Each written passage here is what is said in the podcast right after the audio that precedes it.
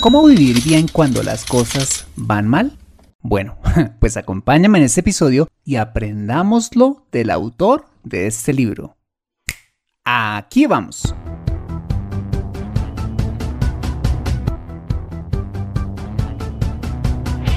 Bienvenido a Consejo Financiero, el podcast de finanzas personales donde aprenderás a manejar inteligentemente tu dinero, salir de deudas, tomar buenas decisiones financieras y alcanzar una prosperidad sólida y duradera. Consejo Financiero son finanzas personales prácticas para gente como tú que desean transformar su futuro financiero. Bienvenido a bordo.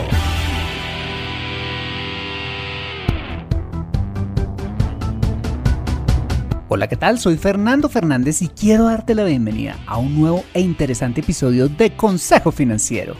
Tu podcast, tu programa de finanzas personales en el que aprenderás a manejar inteligentemente tu dinero, a salir de deudas, a tomar buenas decisiones financieras de consumo, ahorro e inversión y los principios para alcanzar una prosperidad sólida y duradera. Tener educación financiera es un aspecto esencial para alcanzar tus objetivos de vida pues aunque tu profesión o área de conocimiento no sean las finanzas, todo lo que hagas en la vida involucrará dinero, por lo que necesitarás saber administrarlo inteligentemente para tener éxito en todo lo que hagas. En Consejo Financiero aprenderás de manera práctica lo que necesitas para ser un piloto experto de tus finanzas personales. Y como siempre te invito a visitar www.consejofinanciero.com, donde podrás encontrar este y muchos más contenidos de finanzas personales que su seguro van a ser de utilidad para tu vida financiera. Asimismo, te recuerdo que puedes encontrarme en facebook.com como Consejo Financiero Podcast, en LinkedIn como Fernando Fernández Gutiérrez, en Twitter como arroba consejo acertado y en Instagram como consejo rayita al piso financiero. Bueno, y sin más preámbulos, empecemos con el episodio de hoy. Bienvenidos a bordo. Hoy quiero compartir contigo un libro maravilloso que hace mucho tiempo tenía para leer, que viene muy bien para épocas de dificultades financieras, y es el libro Cómo vivir bien cuando las cosas van mal del doctor Andrés Panasiuk. Bueno, pues el doctor Andrés Panasiuk es argentino, conferencista internacional, autor de muchos libros y fundador del Instituto para la Cultura Financiera una organización sin ánimo de lucro que busca llevar alfabetización financiera a personas y a familias de habla hispana en todo el mundo. Bueno, pues hoy quiero hacerte un resumen de este libro de enfoque cristiano y financiero, publicado por primera vez en el año de 2012 y cuyo contenido es absolutamente vigente para nuestra realidad de hoy. Este resumen lo haremos en este y en el siguiente episodio. Vivir bien cuando las cosas están mal es un libro que busca enseñar cómo vivir bien en medio de las dificultades y de cómo salir de ellas, dividiendo el libro en dos partes. La primera, titulada ¿Qué significa vivir bien? que me gusta mucho porque habla de los principios que debemos formar en nuestro carácter para alcanzar una prosperidad integral o en otras palabras, los principios que debemos desarrollar para ser mejores personas que nos lleve a ser mejores administradores de nuestra vida y por ende de nuestras finanzas. Y la segunda parte que titula ¿Qué puedo hacer cuando las cosas están mal? donde entra a la parte práctica de las finanzas personales, en torno a las acciones concretas que recomienda implementar para salir de cualquier situación financiera compleja. Muy bien, en la introducción del libro, Andrés arranca su libro diciendo que la vida es como un pastel de manzana, donde el único ingrediente por supuesto, no son las manzanas propiamente dichas, sino que tiene otros ingredientes que son fundamentales para hacerlo sabroso y pues para que sea un pastel de manzana, como son la harina y el agua. Y dice algo definitivo. Cada vez son más los que creen que vivir bien está directamente relacionado con la cantidad de dinero que ganan, lo cual pues es una falacia. O en términos pasteleros, cada vez más son los que creen que con solo manzanas se hace el mejor pastel de la vida, olvidándose de los demás ingredientes que son fundamentales para lograrlo. También dice que adoptar la filosofía del materialismo, entendida como poner el dinero en el centro de la buena vida, es un error, pues nos lleva a fracasar estrepitosamente. Pues como lo dice las escrituras, la vida del hombre no consiste en la abundancia de bienes que posee. Concluyendo que aunque para tener bienestar se requiere de dinero, no es el ingrediente esencial para la buena vida.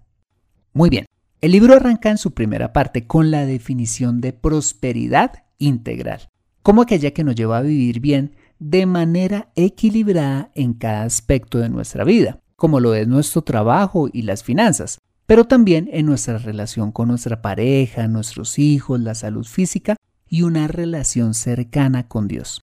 Pero señala que la filosofía del materialismo ha echado nuestra vida a perder, llevándonos a buscar la felicidad solo en lo que podemos tocar, como una casa bonita, un automóvil último modelo o un nivel de vida alto, pero a expensas de otras cosas importantes de la vida, como la salud, la tranquilidad o la armonía familiar. Y con ello nos lleva a hacer una profunda reflexión acerca de nuestra vida, invitándonos a preguntarnos si somos de aquellos que la están perdiendo por perseguir solo objetivos financieros o realmente estamos buscando una vida de abundancia integral en la que balanceamos nuestra vida económica con nuestra vida emocional, familiar y espiritual. En resumen, el doctor Andrés Panasiuk define la prosperidad integral como aquella prosperidad en cada área de nuestra vida, en la que cada una crece en forma sostenida sin afectar a las demás. Muy bien, en el capítulo 2 que titula Dos conceptos fundamentales, empieza hablando de la famosa Torre Willis de Chicago, antes llamada Torre Sears, un famoso edificio de 442 metros eh, de altura que para 1980 era la torre más alta del mundo.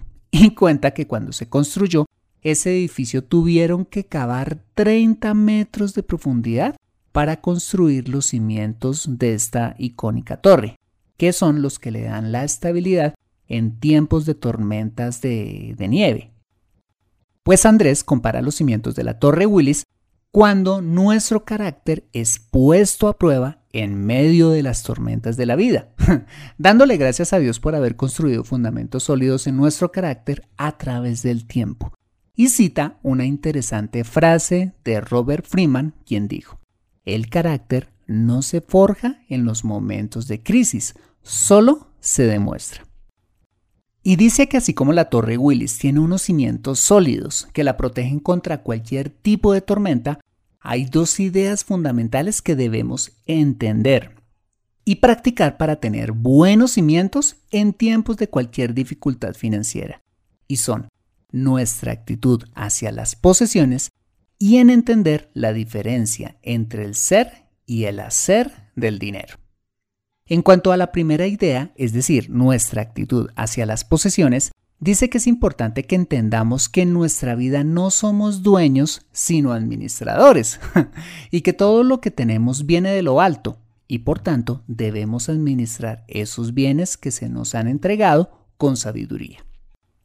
Eso significa que debemos actuar como tal, tomando decisiones como lo haría un buen administrador, es decir, con cabeza fría y sin permitir que las emociones se interpongan en nuestro camino, pues cuando así lo hacemos, tomamos mejores decisiones y lo hacemos de forma más rápida.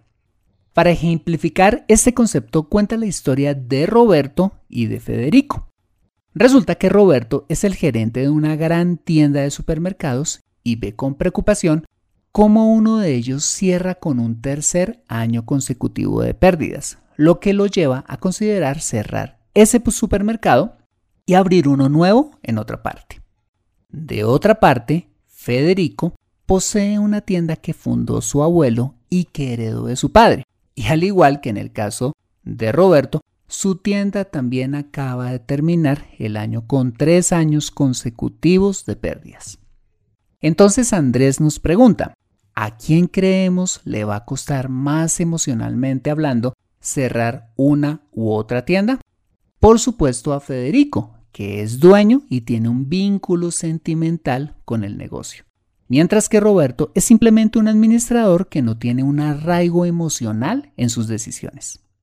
Con esta historia, Andrés quiere enseñarnos lo medular de esta primera idea. Si queremos manejar nuestra vida financiera y personal con éxito y poder salir de dificultades financieras, debemos vernos como administradores y no como dueños de nuestros bienes. Y esto sí que tiene sentido. A veces nos salimos de un mal negocio o de una casa cuya hipoteca se ha vuelto inmanejable porque nos encontramos atados emocionalmente al bien, en lugar de ser racionales como lo haría un administrador, quien piensa con claridad y toma buenas decisiones. La segunda idea fundamental a la hora de manejar el dinero es entender la diferencia que hay entre el ser y el hacer, en el que el ser, es decir, en quién realmente somos como individuos, es más importante que el hacer, o sea, todo el conjunto de técnicas y herramientas a las que podemos recurrir para manejar bien nuestras finanzas personales, como hacer un presupuesto, salir de deudas o invertir en un portafolio de inversión.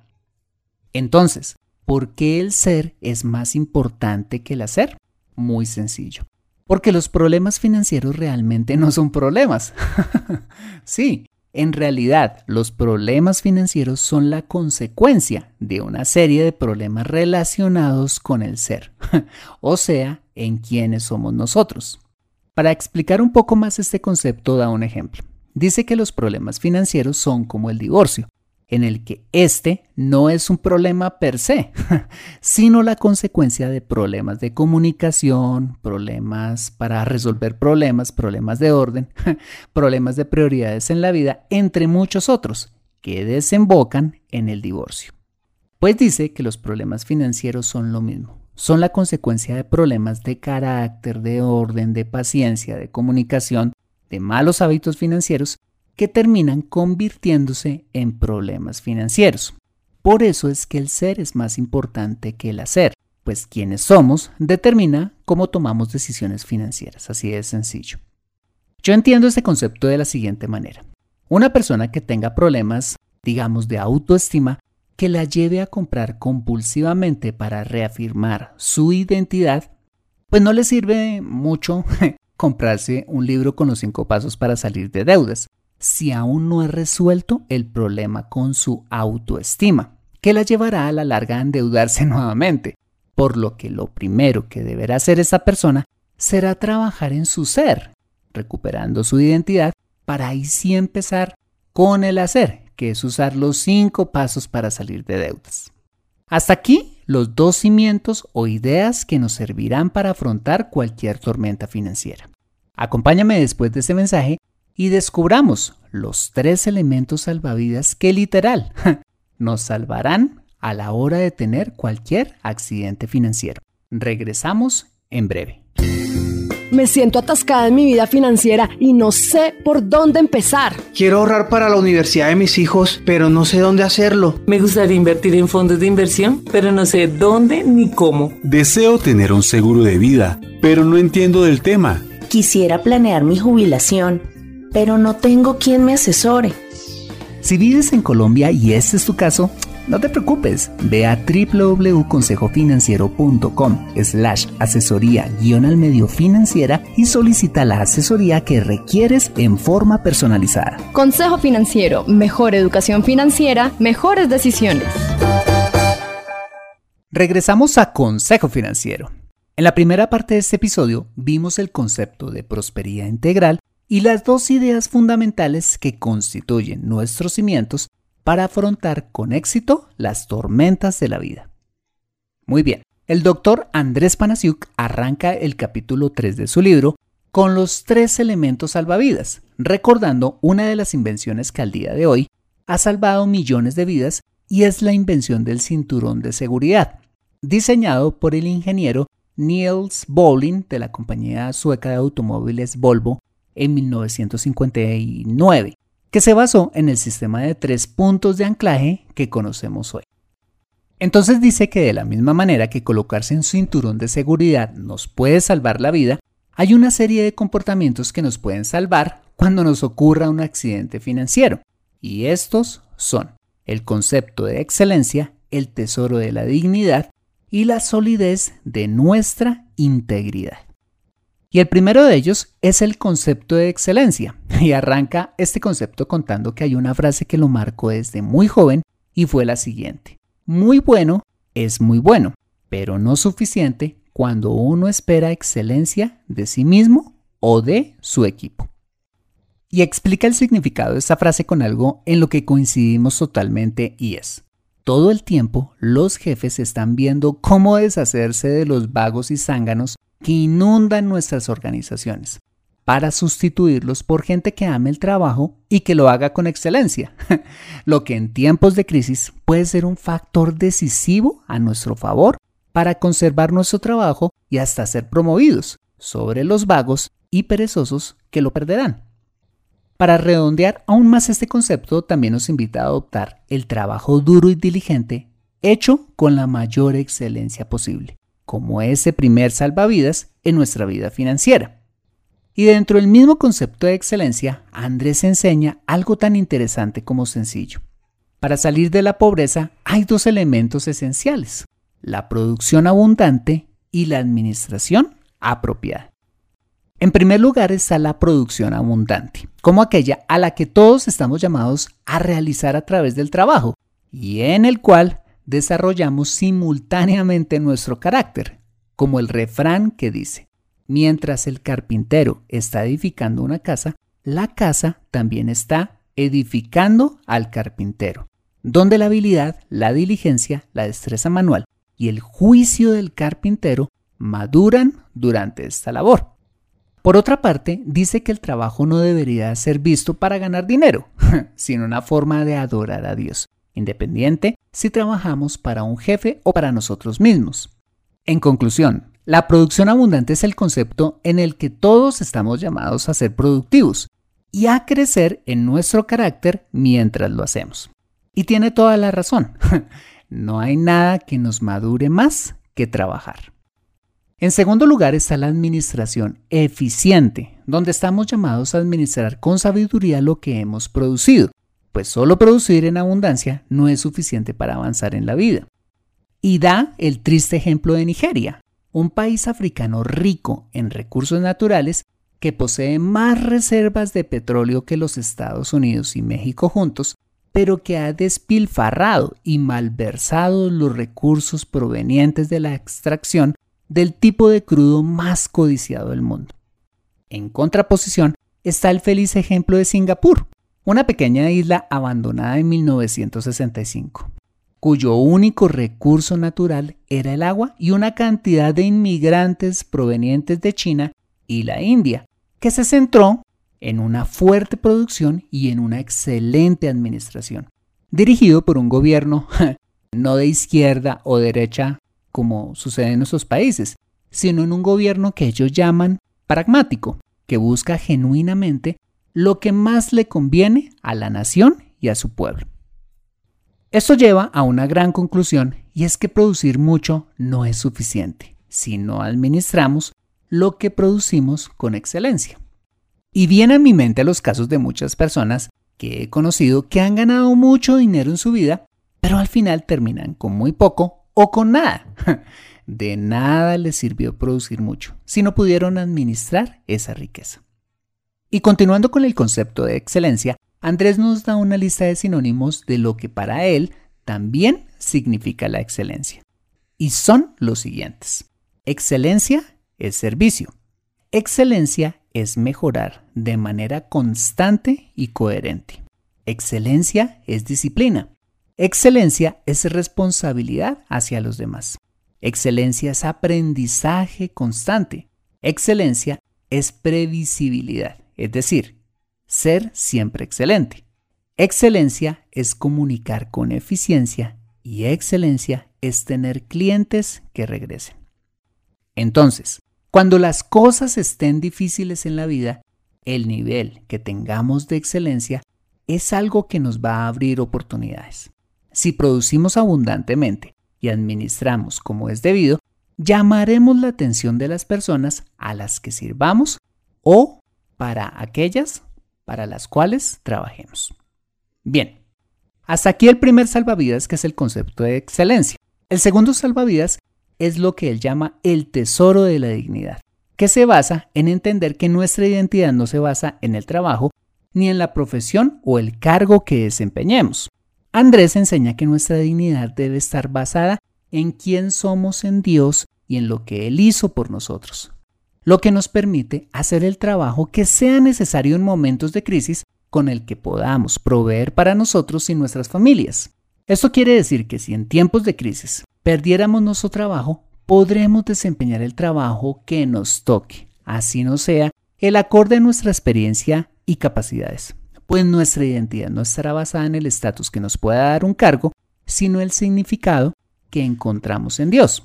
Eso creería que aplica para aquellas personas que aun con necesidades económicas rechazan trabajos que no están a su altura o porque se sienten menos por desempeñarlos. Así es que si este es tu caso, quítate esa tara mental y sal de la crisis. Y el tercer salvavidas es la solidez de la integridad. Andrés dice que si bien es cierto la salvación es incondicional, la bendición de Dios sí lo es. lo que quiere decir que si queremos ser bendecidos, tendremos que ser obedientes a los principios correctos, lo que implica un fuerte compromiso de vivir una vida de honestidad y de integridad financiera.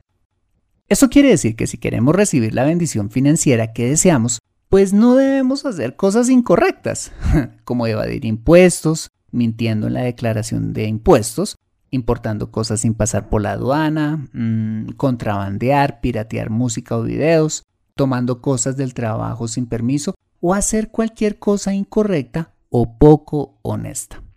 Y comparte algo muy importante. Cuando trabajamos como burros, pero no vemos que avanzamos financieramente, puede ser debido a nuestros problemas de integridad. Para ello, Andrés recomienda los tres pasos que se necesitan recorrer para desarrollar la integridad. En primer lugar, discernir lo bueno de lo malo. En segundo, actuar conforme a esas convicciones. Y en tercero, expresar con franqueza delante de otros que uno actúa de acuerdo a su propio discernimiento del bien y del mal.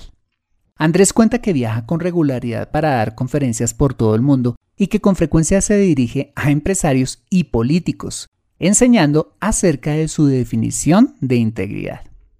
Y dice que integridad es hacer lo que se tiene que hacer, cuándo se tiene que hacer, cómo se tiene que hacer y sin importar las consecuencias.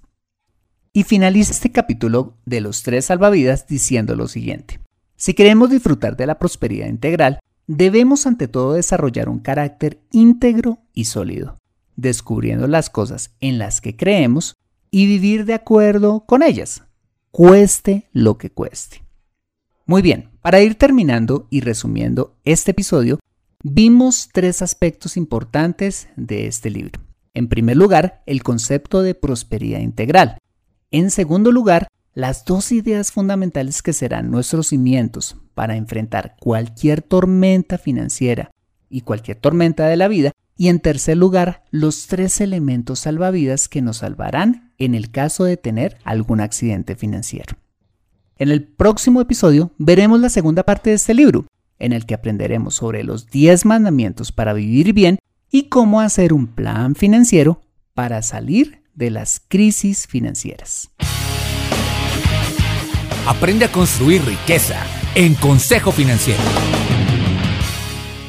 Bueno, muy bien, este ha sido el episodio número 134 de Consejo Financiero. Si te ha gustado este episodio, házmelo saber suscribiéndote al podcast y sobre todo escribiendo tu valioso comentario en torno a este programa. Y si escuchas este episodio desde un iPhone o un iPad, para mí sería súper valioso si me dejas tu opinión acerca del programa. Esto lo puedes hacer al entrar a Consejo Financiero a través de la aplicación podcast de tu dispositivo y bajar hasta calificaciones y reseñas. Y dejarme allí tu opinión dando clic en escribir reseña. Esto me ayudará un montón para posicionar aún más el programa y de esta manera poder llegar a muchas más personas. Como siempre, mil gracias por tu ayuda. Asimismo, te invito a compartir este episodio a través de tus redes sociales con tus contactos, familia o amigos a quienes consideres les sea útil este episodio para su vida financiera y personal. Bueno, muy bien, yo soy Fernando Fernández, su asesor financiero y anfitrión de este programa. El sello de José Luis Calderón en la edición de este podcast. Muchas gracias por compartir tu tiempo conmigo corriendo con tu perro en el parque, preparando el almuerzo, haciendo aeróbicos con YouTube, donde quiera que estés y recuerda. Consejo Financiero son finanzas personales prácticas para gente como tú que desean transformar su futuro financiero. Buena semana y nos vemos en el siguiente episodio. Chao, chao.